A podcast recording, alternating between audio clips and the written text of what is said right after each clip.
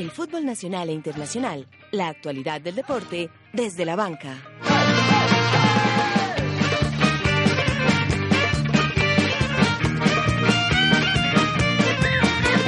Sabor agridulce para los equipos antioqueños en la tercera fecha de la Liga Águila. El rojo perdió y del liderato se alejó. Una aceitada máquina verde arrolló a las Águilas de Oriente. Envigado no pudo en casa ante el Expreso Rojo. Con futuro asegurado, Uruguay sacó la garra y se quedó con el sudamericano sub-20 de Ecuador. Venezuela dio la sorpresa y también se clasificó al Mundial de la categoría. Código Champion League. Batacazo al culé en el Parque de los Príncipes. Bayern arrolló al Arsenal. El Real va con la ventaja a la vuelta en Nápoles. Hoy es viernes de fútbol europeo en Desde la Banca. Jerry Mina será culé en el 2018. Gio Moreno en los planes de un grande de Sudamérica. Orlando Berrío debutó con gol en el fútbol carioca. Avanzan Cabal y Fará en ATP de Buenos Aires. Comienza desde la banca. Dirige José David Duque.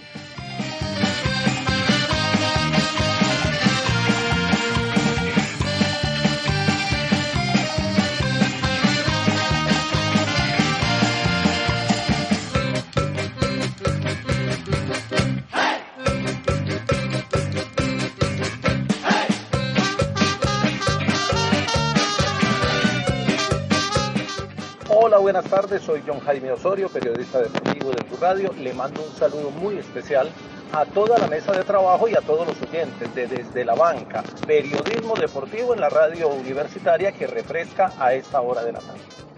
Gracias.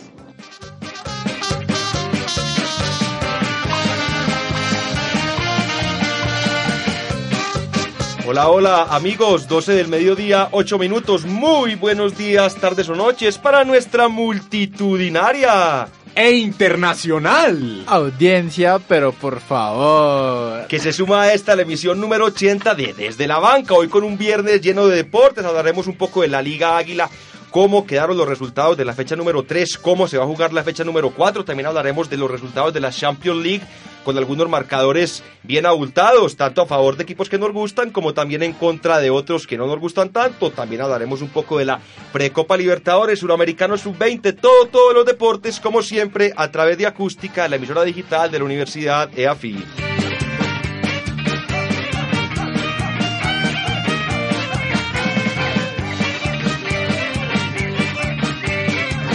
Bueno, comenzamos saludando como debe ser. Extraña Lobito, Borja Iberrío, don Juan Pablo Trujillo Urrea, Truji. José, ¿cómo estás?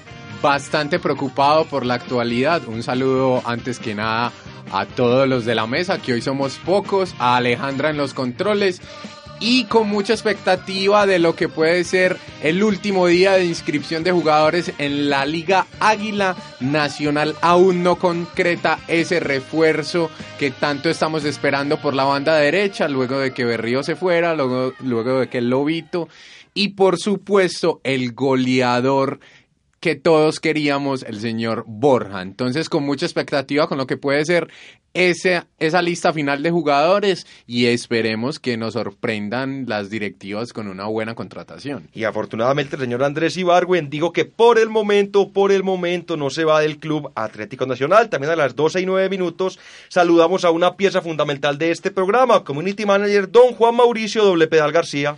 Así es, José, muy contento nuevamente de estar aquí como cada ocho días. Hoy malamente nuestro internacional saludo no salió a la perfección. No salió a la perfección, Para un poco trucho el saludo. Sí, sí, bastante. Pero eh, podemos destacar que hoy en cabina nos está acompañando la señorita Laura Pico, quien en este momento está grabando nuestro programa en vivo para la alegría de la gente y para nuestros seguidores en nuestra humilde página en Facebook desde la banca. Pues ni tan humilde porque tiene alrededor de 160 seguidores que constantemente, constantemente, Mauro. Y subiendo, y subiendo. No, eso es cifras, eh, no, impresionante. Y lo más impresionante es las novedades que tendremos para usted, nuevas secciones y por supuesto vamos a empezar a transmitir por Facebook Live. Hoy hemos tenido algunos problemas, digamos, con la señal, estamos apenas adecuándonos para el uso de estas nuevas tecnologías, pero con toda seguridad para dentro de ocho días les estaremos llevando, además de nuestro sonido por la radio, también el audio, porque la radio, pues también se ve, señores.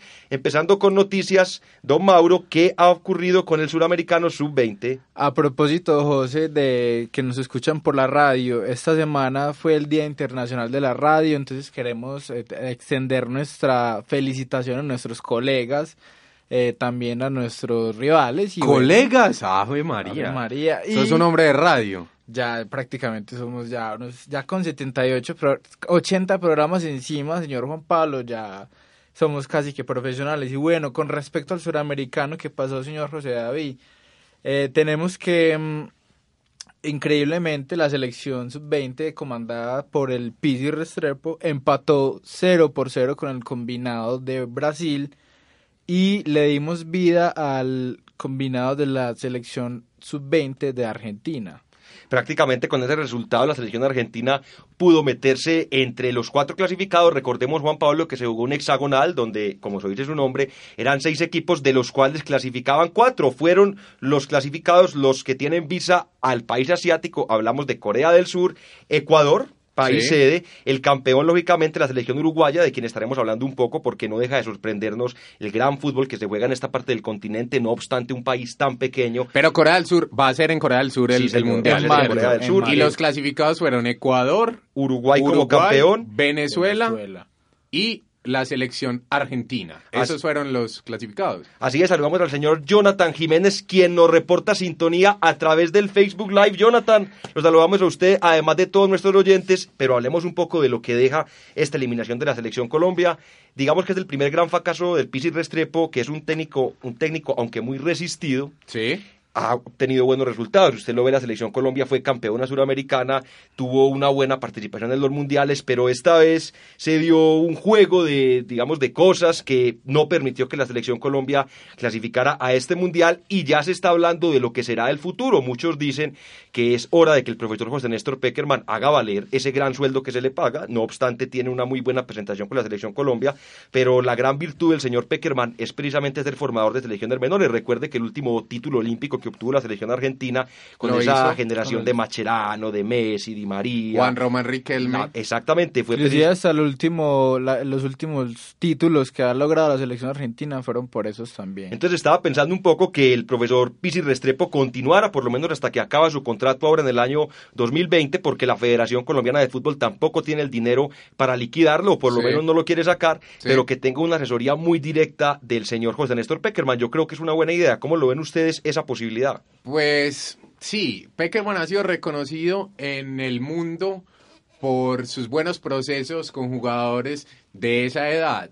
Yo creo que en este momento el señor José Néstor debe eh, empezar a meter un poco la mano en, en la selección Colombia y por lo menos plantear algunas alternativas de trabajo. Se discute mucho un tema, José, y es que se debe articular la manera en que juega la selección sub-17 con la que juega la selección sub-20 y con la que juega la selección mayor, en aras de que sea un proceso digamos, muchísimo más en- unificado. Saludamos al señor Dairon Quirox, siendo las 12 y 14 del mediodía. El, el señor Se le va a descontar, se le va a descontar. se le descuenta el sueldo, por favor, eh, pasarle el respectivo memorando.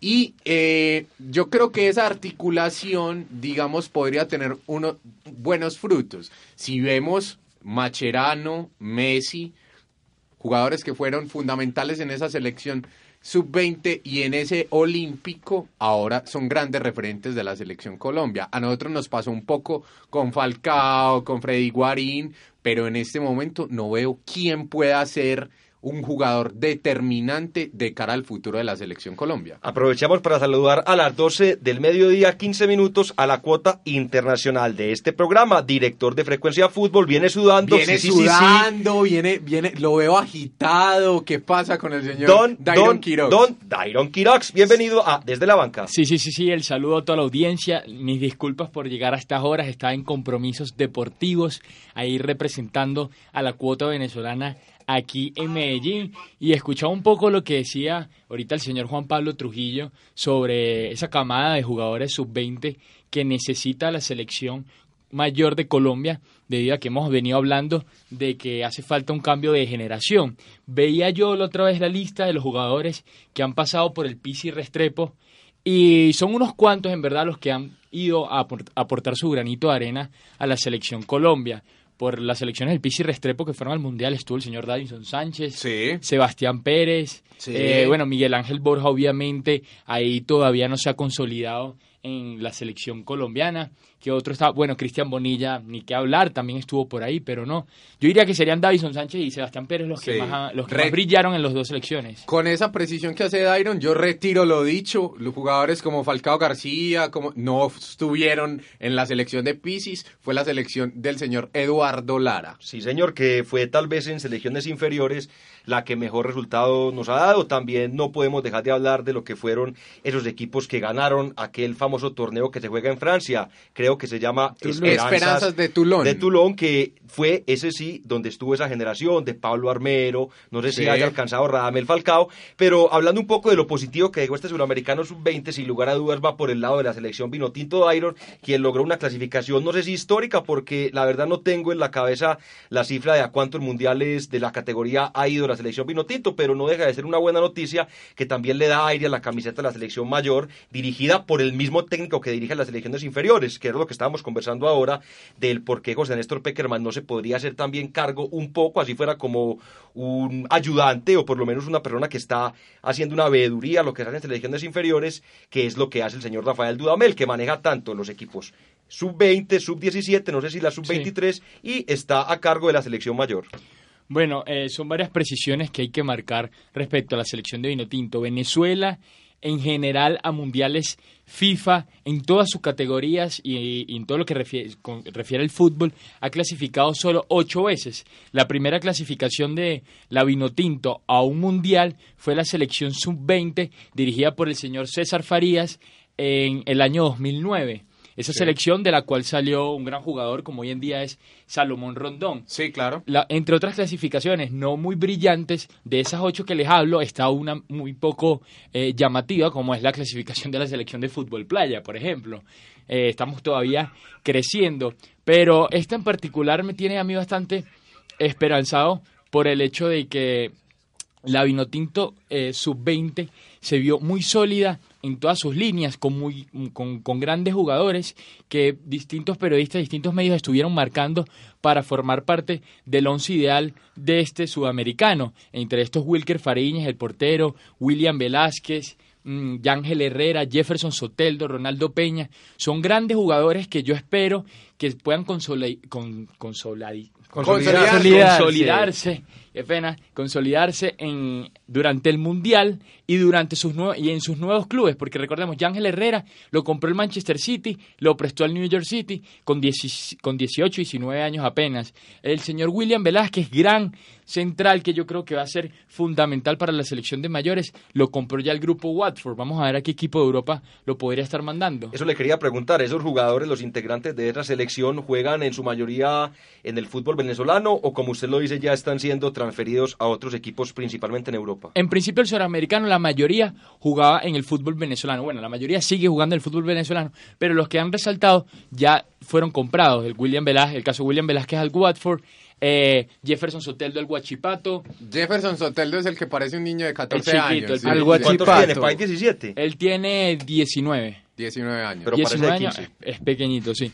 Eh, Ronaldo Peña juega en Las Palmas de España. Con Sí. O sea, hay varios, hay varios que cuando, cuando agarren más madurez y agarren más fútbol, eh, estaremos hablando de una interesante eliminatoria para el Mundial de Qatar. Chamo, y este jugador venezolano que pertenece a la Juventus, ¿qué tal?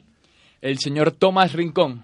Sí. Tomás También Rincón. Jugadorazo. Yo lo quería para el verde, pero después No. me di cuenta que su pase valía un poco de dinero. Bueno, el capitán de la selección Vinotinto llegó hace poco, como ustedes saben, a la Juventus de Italia. Todavía no se ha podido ganar el puesto en la plantilla titular porque hay grandes jugadores como Marquisio, Pjanic Kedira. Sí. pero el señor Máximo Allegri sí lo tiene muy en cuenta, lo pone siempre de titular a jugar los 90 minutos de aquellos partidos que no son, eh, en donde le gusta hacer un poco de recambios y, y- y mezclar un poco el equipo. Sí. Y generalmente suele entrar en los últimos 20 minutos. Me gusta de, de este caso en particular que él es un jugador 5 de corte ofensivo, más o menos como Alex Mejía, pero tiene otras capacidades y el señor Máximo Alegre se ha dado cuenta de eso y lo ha estado utilizando en todo el área del medio campo. Entonces yo creo que próximamente se podría estar consolidando quizás en el puesto sobre todo de Kedira para meter a, a- él ya de 5 de corte ofensivo y liberar un poco a Marquillo, que es el que tiene esa tarea en ese momento. Es que si realmente ha habido una evolución en el fútbol, yo creo que está representada en el papel que debe cumplir ese famoso volante 5. Anteriormente eran jugadores que se caracterizaban por quitar pelota, pero no tenían un buen dominio. Sin embargo, usted ve ahora, eh, desde hace 10 o 15 años para atrás, que la mayoría de los jugadores de esa posición son jugadores que dan el primer toque, son los que sacan del equipo. Hablamos de un Xavi Hernández y de este tipo de jugadores, el mismo Busquets, Andrea, Andrea Yaya Pirlo. Touré, Yaya Casemiro. Touré, Sí, Sebastián Pérez. Toni Sí, guardando las proporciones. sí, sí, sí, por supuesto. Así es, José, como lo dices vos, y, y es cierto, y esta posición se la Como lo dices vos. Como lo dices vos, señor tuteada muy director, bonita, Es- muchas a gracias. propósito, cierto. para los nuestros- tiempos verbales completamente Pa- trocados. para que aprendan nuestros seguidores que en este momento me informan que tenemos cinco espectadores en nuestro ¡No! Facebook ¡Cinco! Live. Y oye, nos escuchan Estamos desde- rompiendo desde las todas redes. partes, Desde don todas Mauro. partes Eh, del mundo, de o sea, todas las y- partes. Nos escucha el señor Santiago Correa Vázquez en la ciudad de Miami, también nos Un escucha saludo para él. Jonathan Jiménez en el occidente de la ciudad. Realmente estas transmisiones de Facebook Live, Mauro, yo que le digo, van a ser historia en la radio universitaria. José, y, y creo que para cerrar un poco el tema, si usted me lo permite, por, supuesto, eh, yo creo que Pisis Restrepo eh, tiene que replantear un poco su modo de afrontar eh, la dirigencia de la Selección Colombia Sub-20. Y se plantean alternativas como la que usted dice, eh, que José Néstor Peckerman ponga un poco más de Claro. sí para, para, para dirigir la selección, pero yo creo que la alternativa de buscar otro seleccionador en, en esa categoría también está abierta y creo que se debe consider- considerar. Es fundamental, Trujillo, lo que tú dices, el trabajo entre el técnico de la selección mayor y el técnico eh, de la, de la sub-20. El caso claro de un señor como Oscar Washington Tavares, que lleva 10 años jugando en eh, 10 años dirigiendo a la selección uruguaya y está bastante pendiente y metiendo la mano en la selección de, de la sub-20. Aquí me distraen un poco con del Facebook Live. Al Trujillo le gusta robar un poco de cámara, pero eso, Peckerman necesita estar más, involucrado con esa selección porque son los jugadores que le llegan. Sí, sí, e- es, definitivo que debe haber una articulación entre la selección la selección con P, como con Jackson, P, Japson. exacto, Japson, entre la selección sub-20 y la selección de, mayores. Lo estamos diciendo hace mucho tiempo, pero señores, dejemos por ahí, por lo menos en este momento, y vámonos a hablar un poco de lo que es la Liga Águila, que tiene este fin de semana su fecha número 4, y los equipos antioqueños están de la siguiente manera en la tabla de posiciones, igualados con los mismos puntos en el cuarto y en el quinto puesto, el equipo verde de la montaña, Atlético Nacional, campeón de Copa Libertadores, y el rojo, el poderoso, el consentido de la afición, ambos con seis unidades. En la posición número 13 está el Envigado Fútbol Club, tres puntos, y Águilas de Río Negro con dos unidades. La fecha empieza el día de hoy con un partido que no llama para nada la atención, hablamos de Pasto Jaguares, pero el día de mañana sí tendrá actividad para los equipos antioqueños, para los dos grandes de la ciudad. El Deportivo Independiente Medellín, Don Mauro, se enfrenta al Once Caldas, un partido bien interesante, el rojo que fue a la ciudad de Neiva a exponer su liderato, sin embargo no tuvo Lo un buen resultado, demasiado. comenzó ganando el partido un gol por cero, así normalmente se comienza ganando, pero en cuestión de tres minutos, en cuestión de tres, saludos a Rezaralo, nos estamos equivocando bastante hoy, más que nos tiene un poco Teo nervioso, Teo por, por, el, por el Facebook Live. Sí, digamos es que estas nuevas tecnologías nos La- abruman, la sobre todo a los mayores de 30, pero el Deportivo Independiente Medellín, como le decía Mauro, no pudo conservar el liderato, cayó a la quinta ubicación, pero no obstante dejó una buena sensación en la capital del departamento de Huila. Así es, y aún así todavía falta ver mucho eh, que se desarrolle todo el, torneo y todavía hay que recalcar estas falencias defensivas que encontramos en este equipo de Luis día. Miren ustedes que el señor el montañero, el proveniente de la Unión Luis Carlos Arias, está jugando casi que de lateral eh, de izquierdo eh, en estos últimos partidos y eso le ha afectado al Medellín. A propósito, quisiera desmentir esas versiones que estaban saliendo en la- ¿Desmentirlas? desmentir las versiones ¿Desmentirlas? sobre Juan Fernando Quintero. Sí. Sí, No, señor. ¿Por qué? ¿Por qué las vas a desmentir? Porque Yo no imagínate, ver. Truji, que supuestamente en un cable que salió esta semana, Un el- cable. un cable que decía que el Atlético Mineiro desde hace rato estaba buscando y poniéndole los ojos al señor Juan Fernando Quintero. Ajá. Que yo escuchaba ayer en el programa La Largue de cierta cadena radial colombiana Sí, con Diego Rueda. con Diego Rueda que desmentía su, su vida, que se quería quedar aquí en Medellín hasta que acabara el torneo. Hasta que acabe el préstamo, así de sencillo. Juan Fernando- Juan su Fernando préstamo es de casi un año. Juan Fernando Quintero no tiene contrato un, a- creo que a un año. Así según, Según escuché al presidente, este señor es Don Raúl Meluc. Ah, no, es el dueño, José. El señor Meluc Eh. eh, decía que Juan Fernando Quintero eh, tenía contrato con Medellín hasta fin de año y que no se iba a hacer esa transacción. Sin embargo, hay que recordar algo, y es que el dueño del pase de Juan Fernando Quintero Ese es, el Porto. Porto. Y el Porto puede decir, creo que en cualquier momento, no señor, es que yo le voy a prestar a ese jugador al, al Atlético, Atlético Mineiro. Mineiro. Hay un contrato, deberían haber pagado, no sé si hay un tipo de seguro, una cláusula por la cancelación del contrato de Juan Fernando Quintero con Medellín, pero hace que ponerle ojo, porque si se va Juan Fernando Quintero, yo creo que la Orquesta Roja y ese equipazo que están armando se les va al traste. Pero lo que le más le conviene a Juan Fernando Quintero y también al mismo Porto es que este jugador tenga, acá. tenga continuidad, porque si lo manda para Atlético Mineiro no va a ser el líder que sí lo es en Independiente Medellín. Entonces lo que tienen que hacer es aguantarle un poco, el torneo apenas comienza, tendrá una vitrina muy importante cuando se venga la Copa Libertadores y si el jugador tiene un buen desempeño, con toda seguridad que ya estarán pensando en un préstamo para un equipo europeo o por el contrario, nuevamente el Porto tratar de llevarlo a la Liga Portuguesa. Así es, José. Eh, no, frecuentemente lo hemos dicho acá, es que la mejor opción para Juan Fernando es quedarse en Medellín. Pues y mira cómo, cómo es la tiene- cosa. Aquí tiene a J Balvin, Aquí tiene Nicky todo a la Jam. mano y aparte puede, como- claro. puede Exacto. volver, puede volver a su nivel. Es que miren, ni siquiera lleva tres partidos y ya lo están mirando del exterior. José. Oh, es que el jugador realmente No, es muy bueno, muy buen jugador. es muy Se buen destaca, jugador. se destaca, sabemos que se destaca, lo hemos dicho, Que en la Liga Colombiana ante otros jugadores que quizás eh, no tienen el mismo desempeño que él. Aún así, eso no significa, el hecho de que se destaque en la Liga Colombiana no significa que esté a nivel para jugar en ligas internacionales y en Liga de Mayores. Completamente de ¿Por qué? Porque por algo lo mandaron de vuelta para acá, porque Sí, ya había dado al salto por Europa. Y a propósito del Once Caldas José, se confirmó el préstamo del señor Alcatraz García, una Así baja es. sensible para Atlético Nacional. Porque No, no, hay un no. suplente, para mí no hay un suplente de Daniel Bocanegra. Y Daniel Bocanegra en los últimos partidos, y diríamos desde el Mundial de Clubes, viene teniendo un desempeño muy pobre. Se dice que la idea es consolidar al, al juvenil Haider Borja, si no me equivoco se llama Haider, pero puede llamarse Hader. Como o- Haider Villa. Pero me, ahí, me parece que es un error porque Nacional para esa posición no tiene recambio. No lo tiene. Pero, pero el profesor Rueda y el profesor Be- eh, Bernardo Redín. Bernardo Redín nunca tuvieron a Alcatraz García como una opción de recambio de Daniel Bocanegra. Tenían a Mateo Uribe. Pero mira, Entonces, mira, igual que mira, usted no esté. mira, mira, eh, Don Dairon. Dairon, de un traidor. que pasa algo. La pri- el primer torneo que llega Reinaldo Rueda, Alcatraz García es figura. Si ustedes se acuerdan de la final, el pase de la final, el centro creo que fue a Marlit, no, a Marlos no, fue a Jefferson Duque. El centro a Jefferson Duque lo hace Alcatraz García, un excelente centro.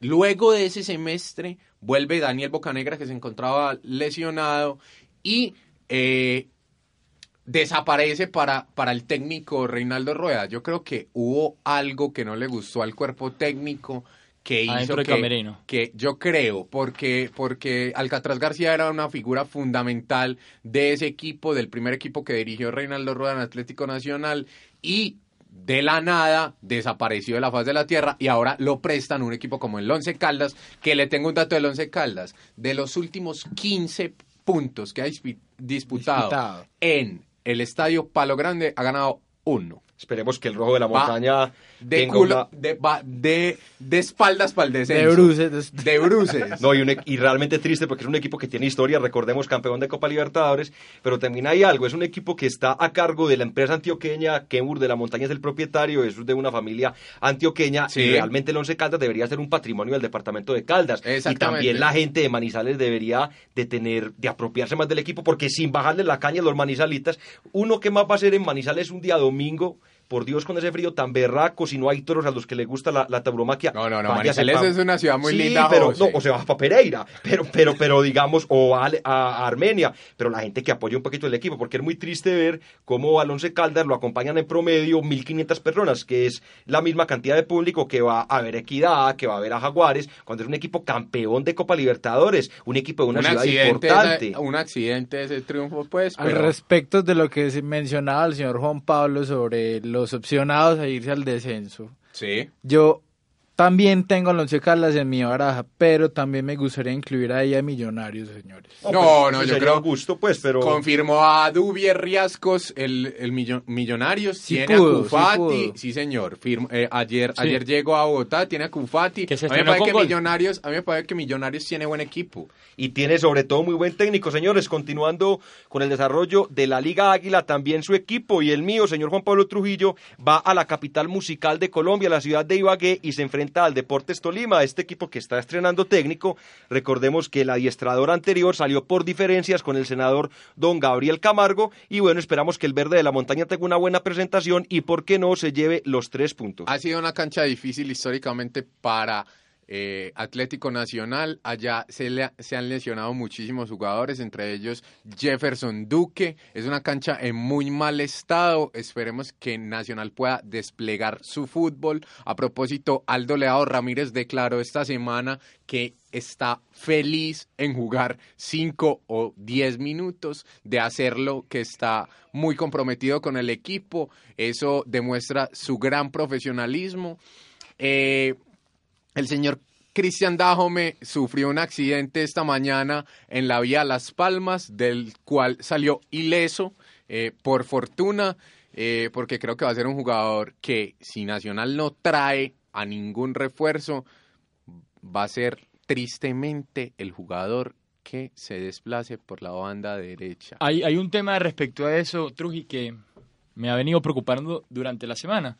Y es que hay un gran jugador que a mí me parece que el hinchada verdolaga o nacional en general no ha valorado tanto, Sí, que es Andrés Ibargüen. sí, Andrés Ibargüen, recuerden, es el causante de que Nacional haya ganado la Libertadores. claro. Porque Andrés Ibargüen es, que, es el que le puso el pase a Orlando Berrío en el minuto 93 Exactamente. contra Rosario Central. Cuando nadie quería la pelota, él la cogió y se sacó a y tres. se, sacó, y se sacó a tres o a cuatro y se llevó desde el medio hasta la banda y Sí. metió un centro en la línea que Sí. nadie creyó que iba a llegar. Ajá. A este jugador lo quiere ahora el señor Diego Coca, que está di- dirigiendo el Racing de Avellaneda, Ajá. y también parece que están ofreciendo un billete China. fuerte en China, Ajá. exactamente. Yo creo que él es un jugador que se debería retener todavía y que podría asumir ese rol por la banda derecha. A propósito, a propósito de eso, Dairon, ayer entrevistaron a Bernardo Redín y entrevistaron al mismo jugador y definieron que no se van a hacer, no se van a efectuar más salidas en el equipo. Andrés Ibargüen va a continuar en la institución, pero no sabemos hasta cuándo. Es un jugador que tiene mucho mercado, tiene una cláusula de recesión de eh, 7 millones de dólares y eh, es un jugador en proyección que se puede consolidar.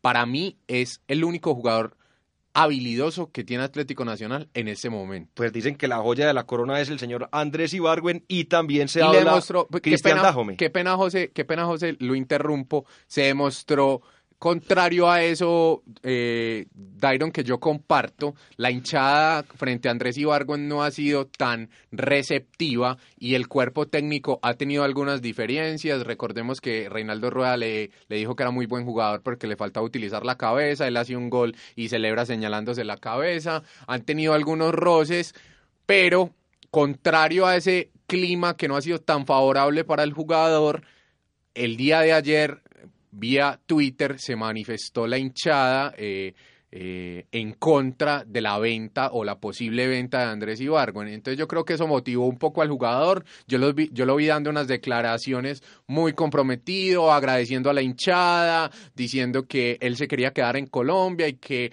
no había explotado su 100% como jugador de fútbol. Entonces Andrés Ibargüen va a ser un jugador determinante si hoy Nacional no inscribe a ningún jugador más. Que no creo que lo haga. Por cierto que me está llegando una información de fuera de cabina, la cable, un Susana Paneso me está diciendo que el señor Ezequiel Rescaldani sigue entrenando hasta el día de hoy con Sí, Atlético Nacional y hoy cierra eh, la inscripción para la liga. Entonces, ¿quién quita que por ahí se mete el argentino? No, pero no creo porque, porque ya inscribieron al panameño, al panameño y a los otros dos arque- argentinos y a Franco Armani. Y el uruguayo, Entonces, Mariano.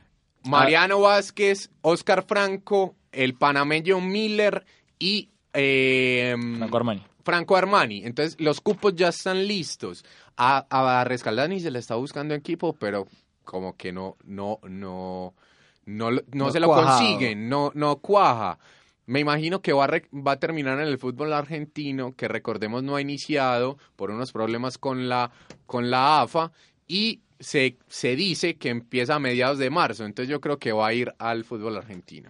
Así es, ustedes hablaban del precio o por lo menos la intención de Diego Coca por contratar los servicios de Andrés Ibargüen. Una miseria. Una miseria, creo que valían 5 millones de dólares que a Nacional no le interesó eso. Y también No, no, mencionaba... no, ojalá hubieran ofrecido eso. Uno. ofrecieron Menos. un millón y medio de, dola- de- de dólares, por el dólares. por el 50% del jugador. Ah, ok, estaba equivocado. Yo igual muy, no sé, una cifra muy baja para los estándares de Atlético Nacional.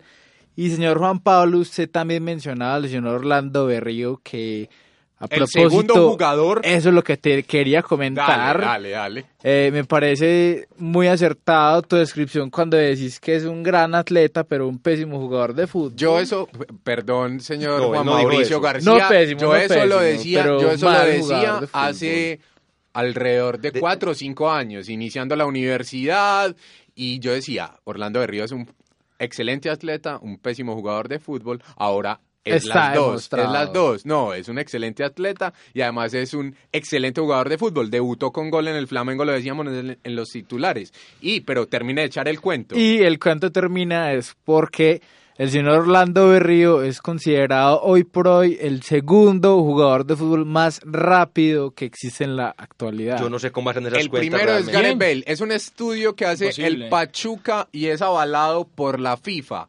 El primero es el señor Gareth Bale, Gareth Bale y el segundo es el señor de Antonio Colombia, Valencia. Orlando Berrío. Pero ¿dónde queda por lo menos Bellerín, el, del- el lateral derecho del Arsenal? Toño que en algún momento dijeron que corría los 40 met- los primeros 40 metros más rápido que Usain Bolt. Eh, Usain Bolt corre una velocidad, si no estoy mal, de máxima de 43 kilómetros por hora. Al llegar a los 100 metros. Gareth Bale, que es el jugador, según este estudio, más rápido de la Tierra, corre en promedio como 39 o 38, 39 kilómetros.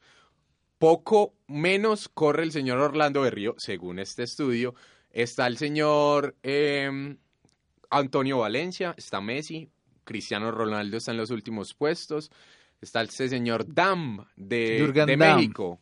De México. De. Eh, Tío Walcott y otros más, pero el señor Orlandito Berrío es el segundo. Entre lo más rápido, señores, continuemos con el desarrollo de la Liga Águila, que tendrá el día domingo un partido interesante, por lo menos para nosotros los antioqueños, porque el equipo de Águilas, ahora del Oriente Antioqueño, se enfrenta al equipo de los Millonarios. Un partido interesante, Águilas ha tenido un buen desempeño, digamos que bajó un poquito el nivel en ese debut frente al América de Cali, realmente fue quien tuvo las opciones más claras para terminar ganando el partido, sin embargo el equipo se ha caído un poco, pero esperamos todos que tenga una buena presentación, esperemos también que el público lo acompañe, no sé si se va a hacer el famoso cierre de fronteras en Río Negro para evitar cualquier tipo de inconveniente, en todo caso estaremos muy pendientes y también bacano si uno va a estar en esa zona, pues ir a ver qué muestra Millonarios, porque estábamos hablando ahora del equipo capitalino y aunque no tiene jugadores de mucho renombre, sí tiene un técnico campeón de Copa Libertadores, un técnico que realmente si le dan un tiempo para trabajar y le traen algunos refuerzos a mitad de año, con toda seguridad que va a tener un muy buen desempeño en nuestro fútbol. A mí me parece que Millonarios tiene un buen equipo. Puede pelear el torneo colombiano, me parece. Pero a nivel internacional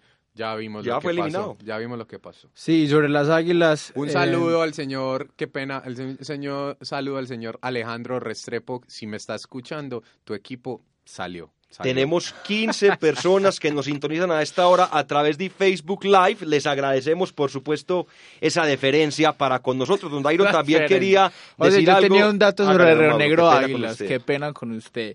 Así es que esta semana la de mayor, eh, no sé cómo se dice este término, pero tumbó, por así decirlo, la demanda que había instaurado el Río Negro Águilas, demandando el partido que quedó 0 a 0 frente al América de Cali, pues presuntamente Por la mala inscripción de del señor Mi- este el Borja. pelado- Borja, el Borja malo. Borja, ¿cómo se llama?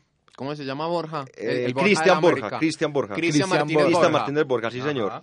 Y ese era el dato con respecto a las Águilas. Bueno, señores, los otros partidos del día domingo, Equidad Seguro recibe en su casa al América de Cali. Ese partido se está estudiando la posibilidad de jugarlo en el Estadio del Campín. Esto para darle entrada a los jugadores a la hinchada del América de Cali, que sin lugar a dudas, junto con la Nacional, llenan estadios ya sea en Bogotá, ya sea en Cali, en Barranquilla, en cualquier ciudad, un partido interesante. Y el América no comenzó de la mejor manera, comenzó empatando ese partido al- del cual ya hacíamos referencia frente al equipo de las Águilas, luego pierde eh, frente al Deportes Tolima y finalmente tiene un resultado muy importante, precisamente la semana anterior, en un partido donde también festejaban sus 90 años frente al Atlético Junior, le ganó tres goles por uno, ganó con Tres jerarquía porque comenzó perdiendo el partido, sin embargo lo pudo voltear y en este momento el América de Cali se encuentra entre los primeros ocho puestos, está en la posición número siete con cuatro puntos, partido interesante para ver, Junior de Barranquilla, de quien estaremos hablando un poco más adelante, ya que tuvo participación en Precopa Libertadores, se enfrenta a Alianza Petrolera y finalmente el Alicaído de Bucaramanga ya fue goleado por Atlético Nacional, también el equipo de los Millonarios lo metió tres golcitos la semana anterior, se enfrenta al equipo del sur del área metropolitana, al Envigado Fútbol Club, que es un equipo que despierta buenos comentarios en la gran prensa, al parecer tiene un proceso interesante, Tiene buenos jugadores. está próximo a salir de la lista Clinton, técnico. lo cual le podrá ayudar mucho, sobre todo para lo que se refiere a transacciones internacionales, y esperemos que tenga una buena presentación. Yo quiero destacar eso, José David, y es muy valioso lo que está haciendo el Envigado, con, digamos, ese bloqueo, con aparecer en la lista Clinton, un bloqueo, entre otras cosas, eh, que, que no sé si es bien ganado o no es bien ganado, eh, me imagino que sí, pero mantener un equipo en la A con esas condiciones, con un presupuesto muy reducido, a punta de el trabajo en divisiones menores, yo creo que es algo de destacar. Trajeron un panameño que le salió como muy bueno. En el primer partido hizo dos goles. Panameño Cox. les llegó por la Cox, selva del Darién. Juan Pablo. Les llegó por la selva del Darién. Sí será, sí será. Yo creo que sí. Eh, De ilegal, será Sí, Mauro. sí. Estás sugiriendo que el señor O sea, es un, regalo, un- no, es un delincuente. Delincuente, un jugador, delincuente, inmigrante sí. un ilegal. jugador Un de fútbol legal con su propio está- pase, con llegó con la- el pase metido en sus manos de del Darién y le llegó haciendo goles al Envigado. Muy Decís bien que por entró él. por la miel arriba el, el señor Cox, ¿sí? Muy posible, muy posiblemente.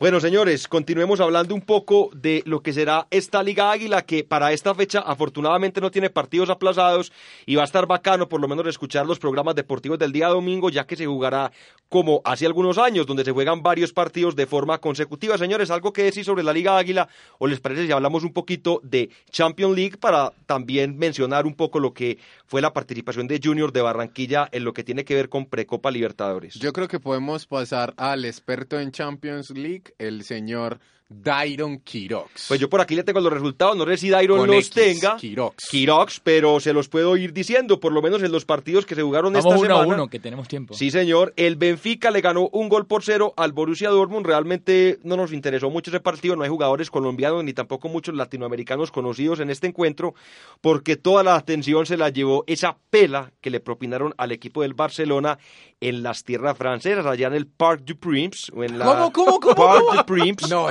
hermoso. Aprovechamos también para agradecer y qué pena la interferencia de la señora Laura Pico, quien se ha movido de manera impecable por esta cabina y gracias a sus manos 15 personas nos están 18, sintonizando 18, en este momento David. a Vamos través arriba, de Facebook. Live. Como le decía a Don Dairon, ¿cómo vio usted ese partido? 4 para Paris Saint Germain, Barcelona 0. No sé si Messi jugó, no sé si jugó el resto de cracks del equipo catalán, porque el resultado dice lo contrario.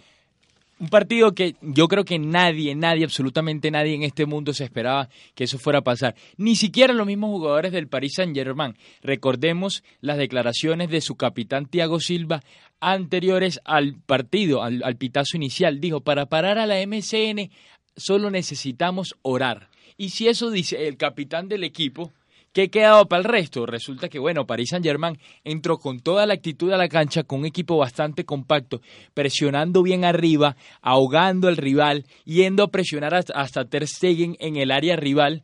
Pudo hacer un gran partido con grandes jugadores poblando el medio, el campo, como, como es el caso de Marcos Berratti, Rabiot, Matuidi, que se lanzó un partidazo, y un Barcelona que estaba un poco confundido, que si el balón no le llega a la MSN arriba, muy difícilmente la MSN va a bajar a buscarla. En tal caso bajaría la M, bajaría Messi, pero no es tan, no es tan fácil así. De hecho, uno de los goles del Paris Saint-Germain llegó por un quite que le hizo el señor Rabiot a Messi en el medio campo tratando de salir porque eh, recordemos que en la zona medular del Barcelona habían tres jugadores que estaban un poco en duda, por, que es el caso del señor Andrés Iniesta Busquets. y Sergio Busquets, que venían de una lesión y no estaban teniendo ritmo, y el señor André Gómez, Ese. que eh, no tiene el nivel adecuado, diría yo, para formar parte de la plantilla titular. Hay un problemita ahí porque yo creo que Iván Rakitic debería ser el jugador titular, pero por alguna razón Luis Enrique no lo pone. Yo no sé, este resultado del Barcelona y el PSG es sorprendente en tanto porque el Barcelona no perdía así vapuleado, o sea, cuatro goles por cero desde hacía por lo menos 15 años. Y con la alineación del No, no, mediocampo, Juan- no, no, no, Mauro. A 15 años no. El Bayern Múnich le, le Claro. propinó 4 por 0. En la semifinal. En la semifinal de, de la Champions Dos, de tres hace años. Dos o tres años. Do- sí, yo creo eh, cuando el Bayern Múnich precisamente Sí, le ganó al señor. Borussia Dortmund, creo que fue. Exactamente. Ganó 4-0 la ida y 3-0 la vuelta. 3-0, pero 3-0 ganó el Barcelona la, La vuelta. No, no, no, no, no, los dos partidos El ganó global Bayern fue de Múnich. 7-0, El algo global fue menos así. 7-0. ¿Sí? Si mal no estoy, ya te Sí, confirmo ese señor. dato. No, yo creo que no, no, yo creo que yo creo que fue 4-0 en la en la ida y después el Barcelona Con estuvo a 3-1. un gol de remontarlo. Pero señores, ustedes, 3-0. Vamos a ustedes sí creen que el Barcelona tenga la capacidad, tenga el fútbol para igualar este resultado y por lo menos forzar a tiros desde el punto penal. Creería yo, y respondiéndome un poco a la pregunta que me estoy haciendo, que tendría que hacer un gol en los primeros minutos y lógicamente que un jugador como Messi, como Neymar y como el mismo Suárez estén inspirados. Pero en caso de que el equipo del PSG llegue a hacer un gol, pues eso ya liquidaría por completo el partido, Mauro.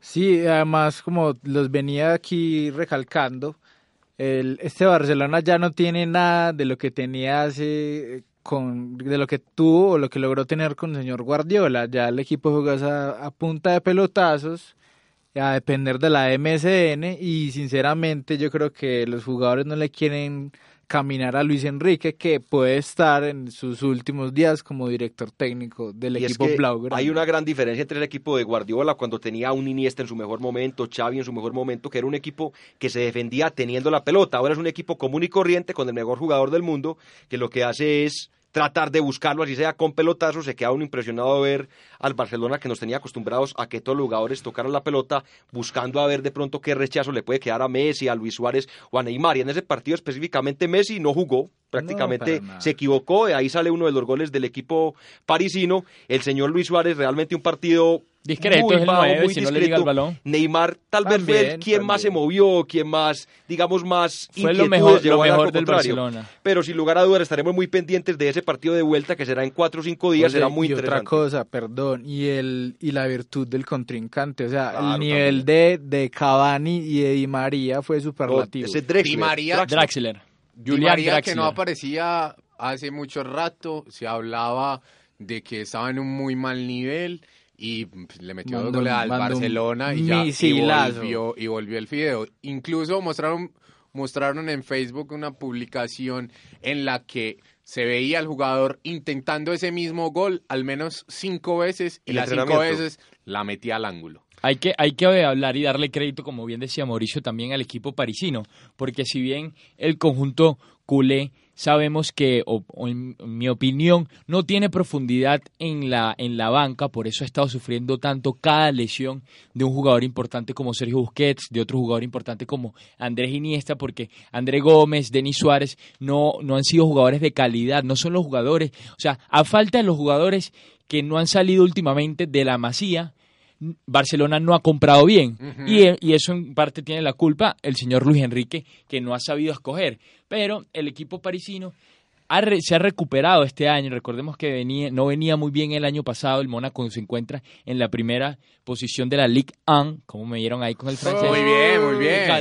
Eh, venía en la primera posición el Mónaco, el París ha venido eh, cabalgando hacia arriba, de hecho le ganó al conjunto del señor Radamel Falcao con un gran Julian Draxler que lo ficharon este año, un gran Rabiot que tiene ya un tiempito en el Paris Saint Germain pero que juega muy bien y es un jugador muy joven, supieron eh, eh, llenar ese vacío del señor Zlatan Ibrahimovic con un gran nivel superlativo de Edinson Cavani que lleva 33 goles en 33 partidos. Y a propósito de esos problemas defensivos en el medio campo que pueda tener el Barcelona, lo anunciábamos ya en los titulares, se confirma, no sé si se confirma, pero presuntamente hay un acuerdo para que el señor Jerry Mina vaya en 2018 a encabezar la saga del Barcelona Fútbol Club y eh, y, no, y nada más. Pues que imagínese, nada más. imagínese diciendo aquí optimistas que de pronto el señor James, David Rodríguez,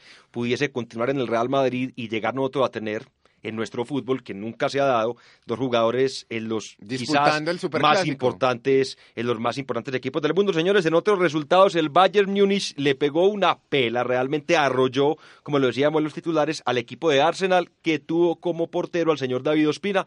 Si usted analiza bien los goles, realmente él no tiene culpabilidad en ninguno de ellos, no obstante quedará que su equipo recibió cinco goles, aunque también vale la pena, más. aunque va- también vale la pena hacer la claridad. Hace dos años el Bayern Múnich le había metido el mismo resultado al equipo londinense, en esa ocasión sí estaba tapando el señor Peter Cech. Yo creo que la serie ya también está absolutamente definida, Definida. no creo que haya nada que hacer, porque además el Arsenal Dairon es un equipo que, Claro. que es un equipo como va, un equipo como corto, uno lo ve que tiene buenos jugadores, pero por ejemplo Metsudo Özil no marca diferencia, es pechifrío, así sea un gran jugador.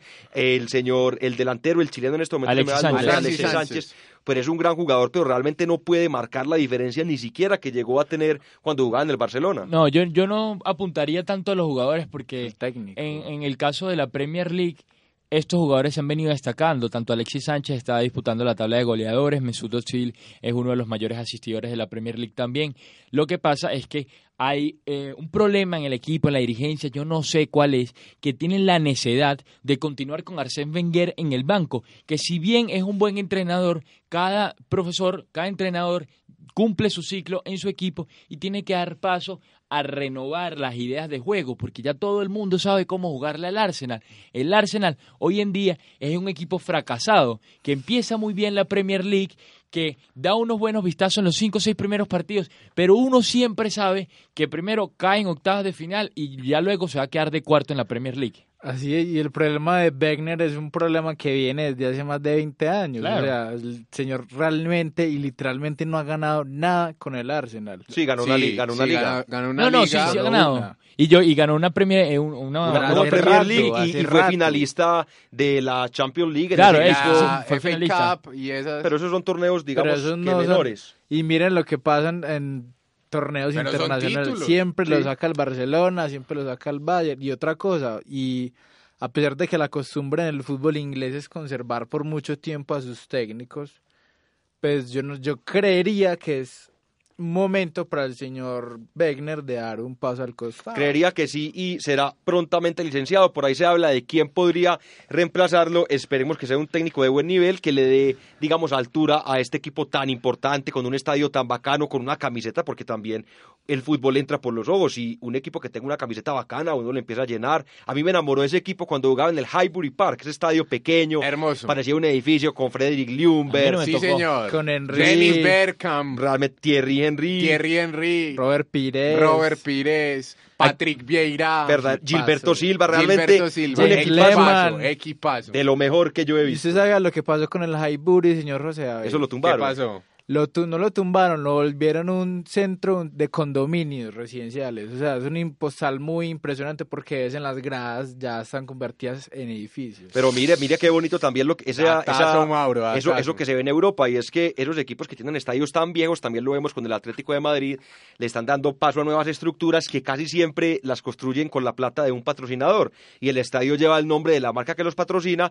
y sin lugar a dudas les da más ingresos al ser estadios más grandes pueden tener mejor recepción de personas que quieren a ver sus partidos. Señores, rápidamente que solamente nos quedan tres minutos, aprovecho para saludar al señor Tomás Estrada, quien reporta sintonía desde la Florida. Yo creo que el señor Samuel Castaño, que se encuentra en Madrid, eh, también reporta sintonía. Teli, el amigo de Sergio Valencia y el Papas también, También nos están observando, señores, el Real Y el Madrid. señor, perdón, también, José David, el señor Juan Felipe Jaramillo también manifestó su saludo a través del Facebook Live, perdón, continúa. No, y ha escrito por lo menos 320 veces, nos tiene colapsado esas Eh. redes sociales. Señores, muy rápidamente, el Real Madrid se impuso con jerarquía tres goles por uno al equipo napolitano. Comenzó perdiendo, error de Keylor Navas, no sé realmente dónde pensó que estaba la portería, pero de manera casi que inmediata logra empatar. Gol de Karim Benzema, James Rodríguez tuvo una buena participación y una particularidad que vimos en ese partido. Todos los goles fueron bonitos. Y no- usted qué me dice, por lo menos para mí, el favorito fue el de el pepazo, como diría don Dairon. Quirox,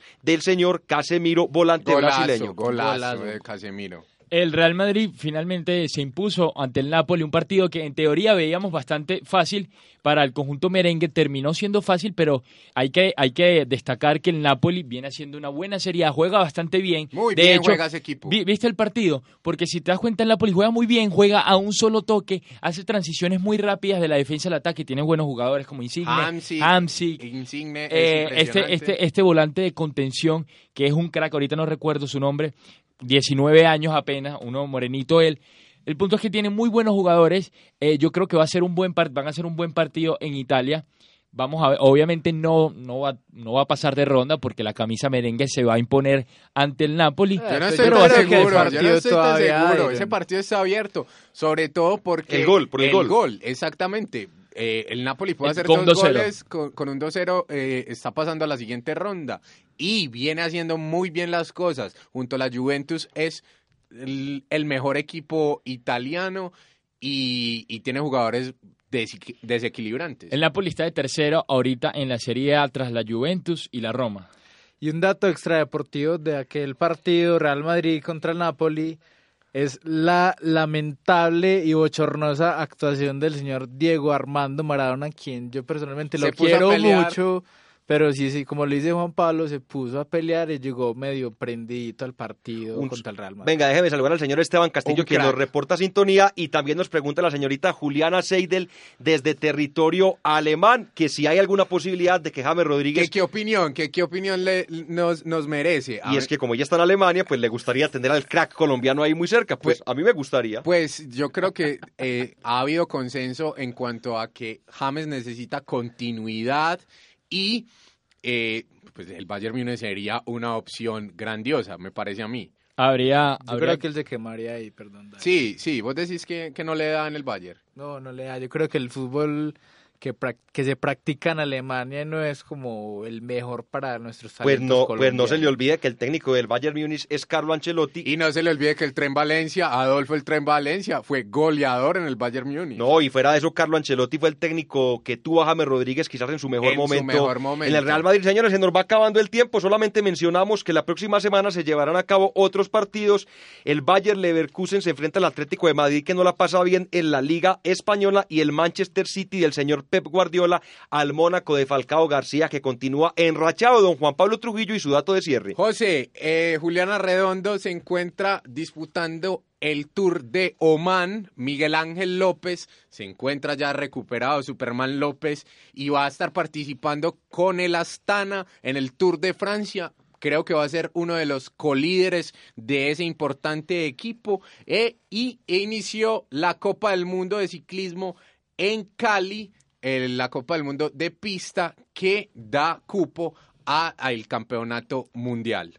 Don Mauricio, usted también tiene dato de cierre. Bueno, José, lamentablemente y hoy, como suele hacerlo nuestro compañero, el señor Juan David Correa, no traigo, vino. mi- que no vino, Y ni avisó. ni aviso. Traigo mi... Te está relajando Mauricio. No. Sí, eh, los otros pa- programas, Te- te- te- cuando empezaste, Falta compromiso. traías, traías el dato. Ay, mire, mire quién llegó, mire quién llegó. Ahí Llegó está muy mi dato puntual, de cierre. ¿no? Llegó que muy quería puntual.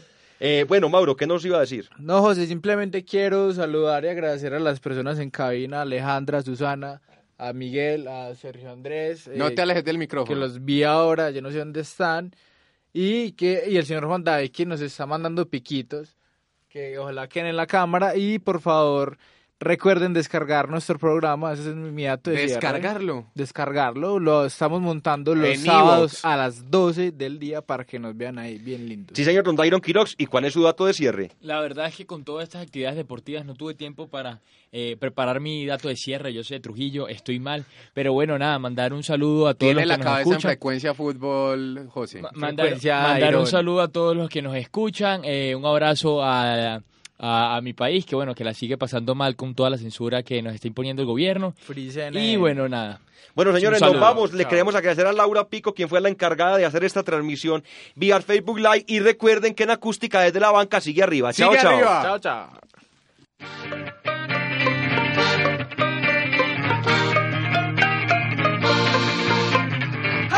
El fútbol nacional e internacional, la actualidad del deporte desde la banca.